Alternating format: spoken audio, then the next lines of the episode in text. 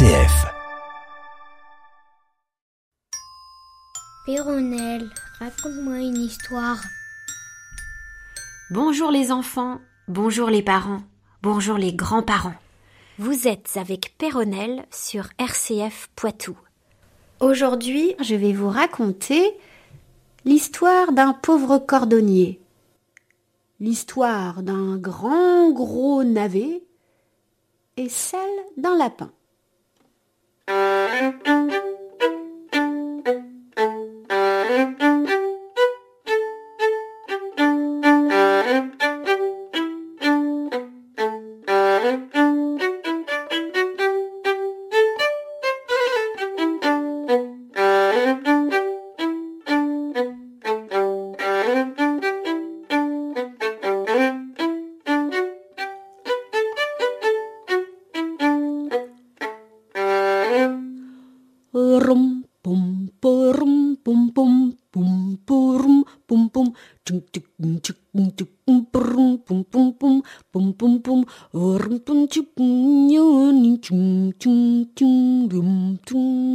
Un cordonnier qui connaît son métier à merveille.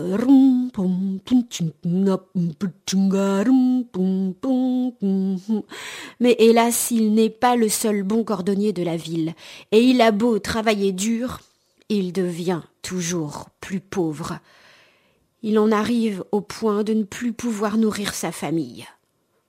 Un soir, il découpe des chaussures dans son dernier morceau de cuir et décide de les coudre le lendemain matin quand il fera plus clair. Il prépare tout, y compris le fil et les aiguilles. Brum, pum, pum. Ah, ce sont peut-être les dernières chaussures que je fais.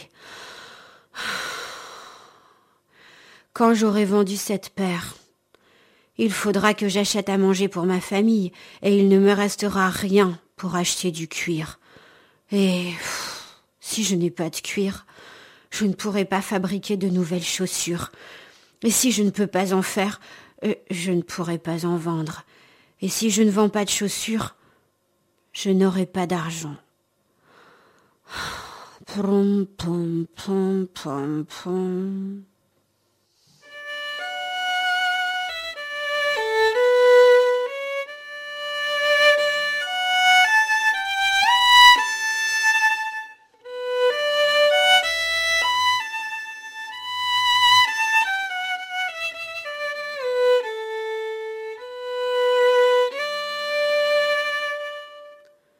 Le lendemain matin, quand il entre dans son atelier, la première chose qu'il voit est une magnifique paire de chaussures. En les regardant de près, il s'aperçoit que c'est celles qu'il avait découpées la veille au soir. Les points sont parfaits, petits et réguliers, et il sait qu'il n'en a jamais réussi de semblable. Mais bah, comment sont-elles arrivées ici? Qui les a faites? Il ouvre vite les volets pour mettre les chaussures en vitrine, et un élégant gentilhomme entre bientôt pour les acheter. Et il les paye quatre fois le prix que le cordonnier demande habituellement. Avec cet argent, le cordonnier rachète du cuir et de la nourriture pour plusieurs jours.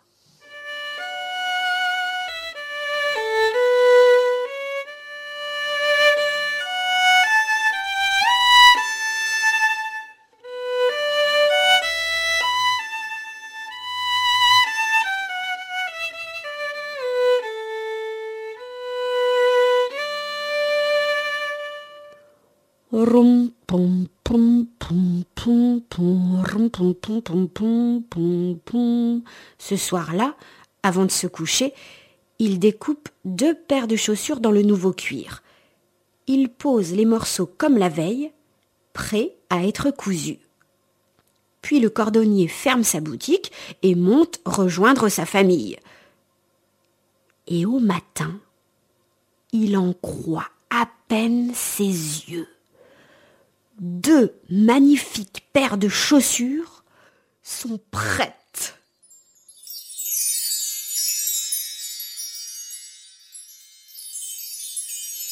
Toutes les pièces qu'il a laissées dans son atelier ont été assemblées et cousues bien plus habilement qu'il n'aurait pu le faire lui-même. Il met les chaussures en vitrine. Et des gens riches qui ne sont jamais entrés dans sa boutique jusqu'ici viennent les acheter et lui donnent beaucoup d'argent. Et le cordonnier, tout content, va encore acheter du cuir et fait encore d'autres chaussures.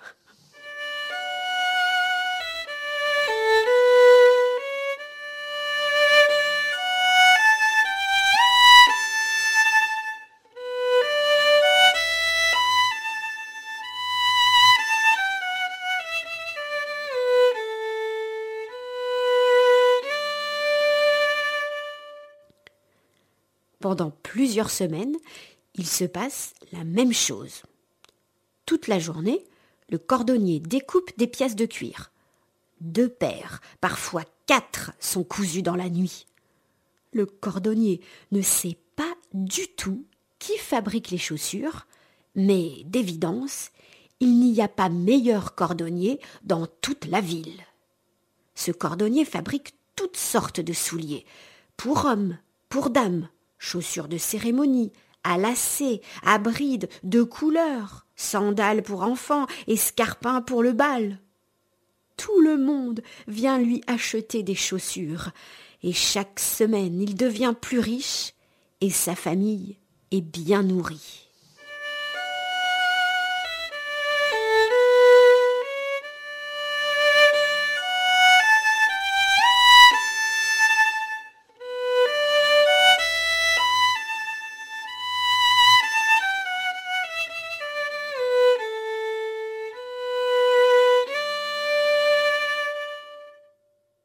Une nuit, le cordonnier a une idée. Femme, ne penses-tu pas euh, que l'on devrait veiller ce soir pour découvrir qui est notre mystérieux bienfaiteur? Sa femme acquiesce. Ils se cachent donc dans l'atelier et attendent.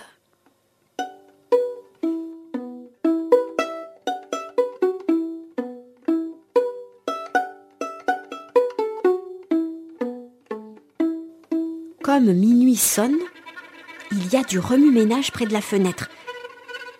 On dirait un bruit de souris. Mais ce ne sont pas des souris. Deux petits hommes se glissent par une fente du volet. Ils sortent de petits outils de leur sac et se mettent rapidement au travail.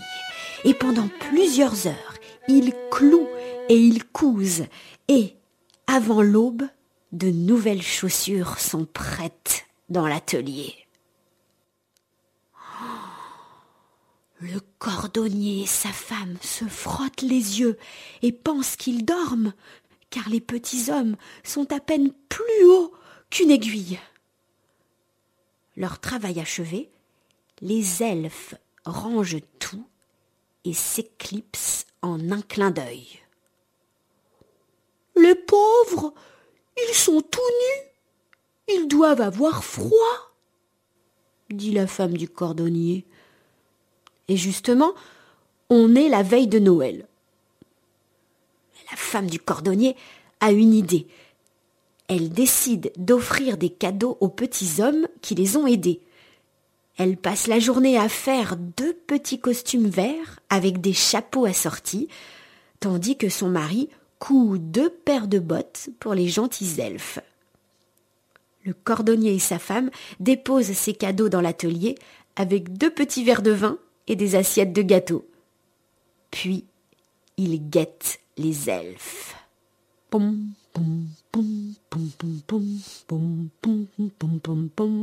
Ils veulent voir ce qu'ils diront en découvrant leurs cadeaux.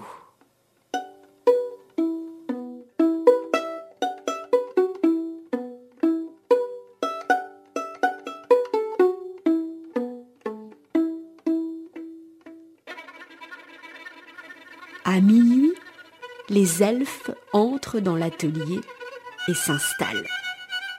Quand ils voient les costumes verts, les chapeaux et les bottes, ils poussent des cris de joie.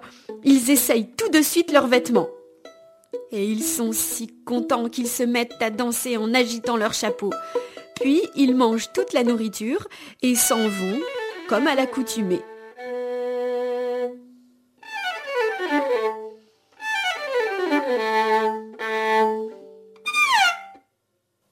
Après Noël, le cordonnier continue de découper les chaussures.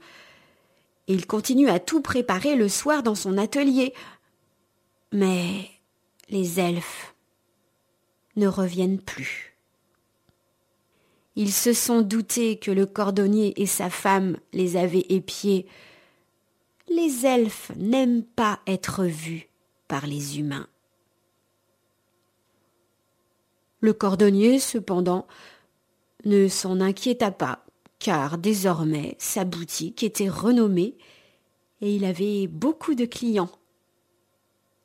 Et oui, chez lui, on n'eut plus jamais faim grâce aux elfes cordonniers.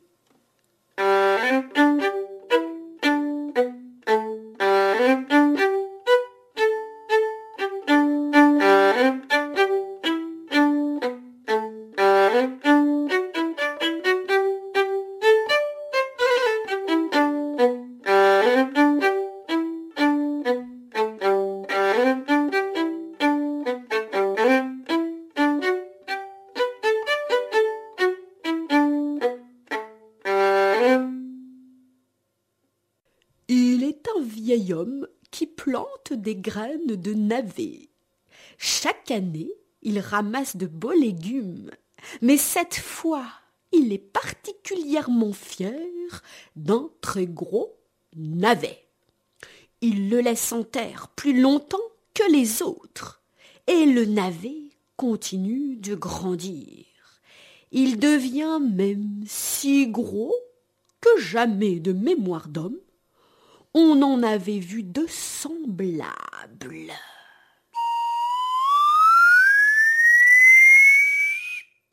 Le navet s'arrête enfin de grossir, et le vieil homme pense alors qu'il est temps de l'arracher. Il empoigne le grand gros navet par les feuilles, et il tire, et il tire mais le navet ne bouge pas. Alors il s'y accroche par les dents et il tire et il tire jusqu'à ce qu'il n'ait plus de force. Et le navet demeure en terre.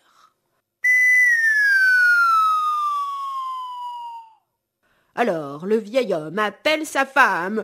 Viens m'aider à arracher ce navet. La vieille femme se place derrière le vieil homme et la grippe et la grippe et la grippe et le vieil homme agrippe le navet. Et ensemble ils tirent et ils tirent, mais le navet ne bouge pas. Alors la vieille femme appelle sa petite fille. Viens donc nous aider à arracher ce navet. La petite fille se place derrière la grand-mère et la grippe et la grippe et la grippe et la grand-mère agrippe le grand-père et le grand-père agrippe le navet. Vous êtes prêts? Maintenant, tirons, tirons. Et ensemble, ils tirent, ils tirent, ils tirent jusqu'à ce qu'il n'ait plus de force. Mais le navet ne bouge toujours la petite fille va chercher le chien. Et viens nous aider à arracher ce navet. Le chien se place derrière la petite fille et il l'agrippe, l'agrippe, l'agrippe, et la petite fille agrippe la grand-mère. La grand-mère agrippe le grand-père et le grand-père agrippe le navet. Et maintenant, tirons de toutes nos forces. Et ensemble, ils tirent il tire, il tire, il tire, il tire, il tire, il tire, il tire, il tire, il tire, jusqu'à l'épuisement. Mais le grand gros navet ne veut toujours pas bouger d'un pouce. Le chien appelle alors le chat. Hey, viens nous aider à aller se naver. Le chat se place derrière le chien et la grippe, la grippe, la grippe, la grippe. Le chien agrippe la petite fille, la petite fille agrippe la grand-mère, la grand-mère agrippe le grand-père et le grand-père agrippe le navet. Quand ils sont prêts, ils tirent, ils tirent, ils halent, ils tirent, ils halent aussi fort qu'ils peuvent. En vain. Ils essayent encore, et encore, et encore.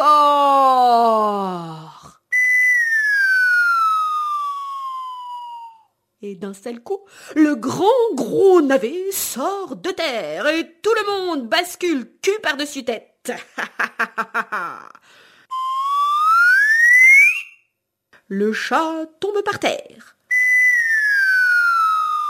Le chien tombe sur le chat. La petite fille tombe sur le chien. La grand-mère tombe sur la petite fille.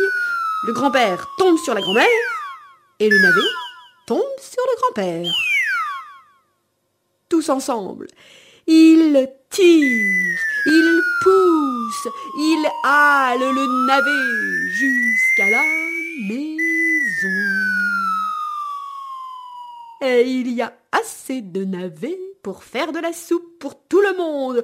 Et aujourd'hui encore, le vieil homme, la vieille femme, la petite fille, le chien et le chat mangent de la soupe au navet.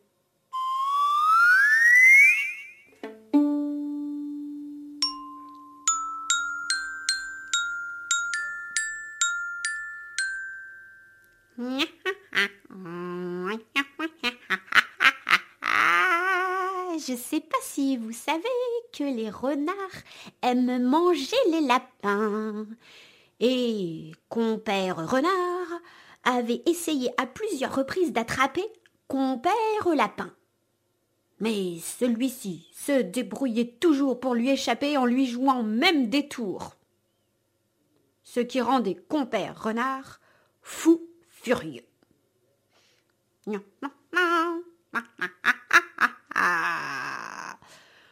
Jour que compère renard se promène sur la route, il tombe en arrêt devant un petit tas de goudron.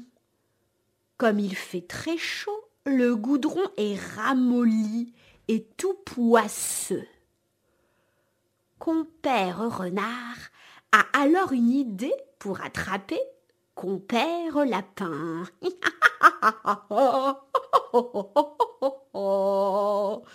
compère renard commence par ramasser de petits morceaux de bois qu'il recouvre de goudron en les assemblant de façon à créer une forme de bébé.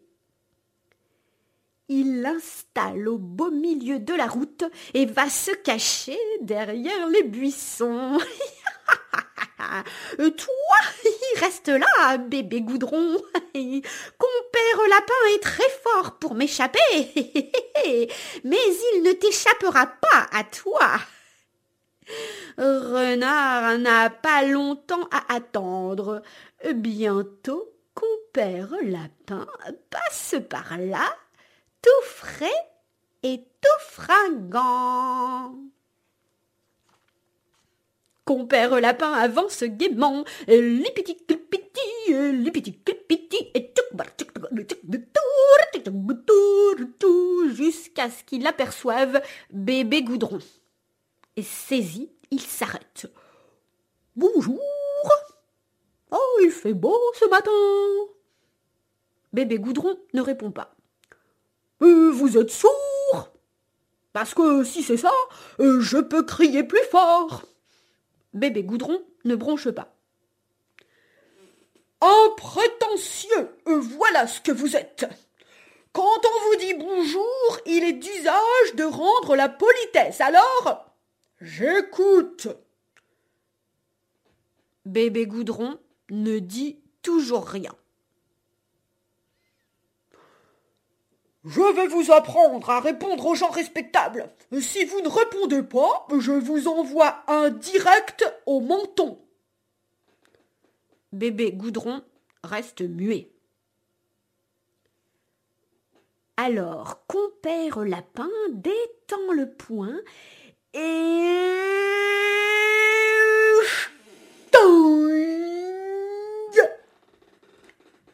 il cogne le menton de bébé goudron.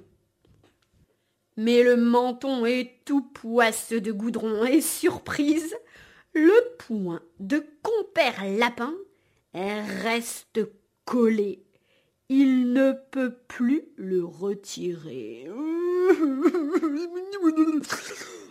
Lâchez-moi Mais lâchez-moi Et pendant ce temps, compère renard s'esclaffe dans les buissons. si vous ne me lâchez pas, je vais encore vous taper dessus. Et bébé Goudron ne dit rien et ne fait rien pour libérer compère Lapin. Alors compère Lapin balance son autre poing sur bébé Goudron et son autre poing reste aussi collé. Sting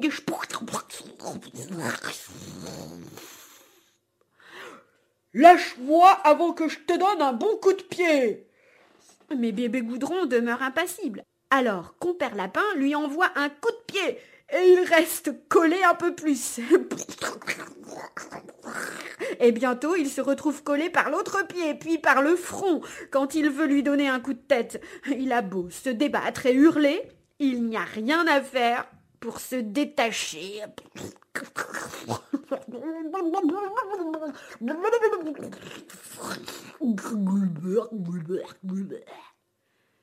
À ce moment-là, compère renard sort des buissons en riant. Bonjour, compère lapin.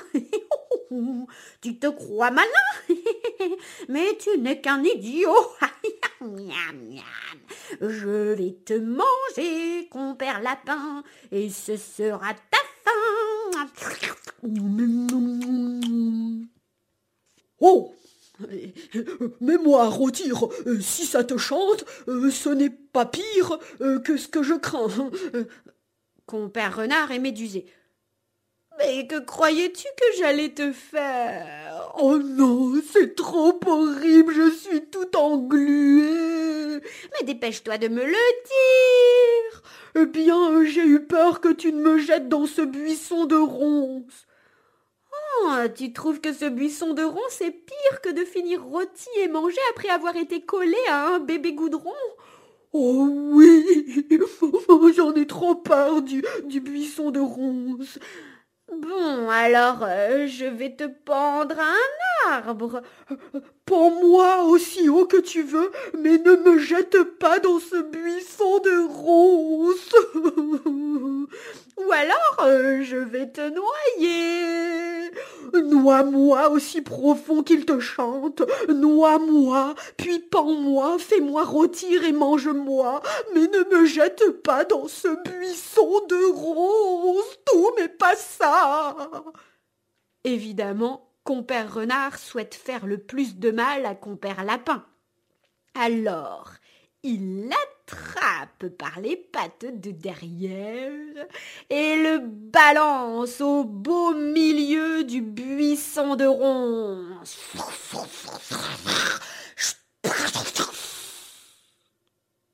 Mais non, pas du tout. Il n'entend pas un bruit dans le buisson. hein? Compère renard s'arrête et écoute. Et soudain, il entend une voix qui vient des buissons. Compère renard, j'ai passé toute mon enfance dans un buisson de ronces. Toute mon enfance.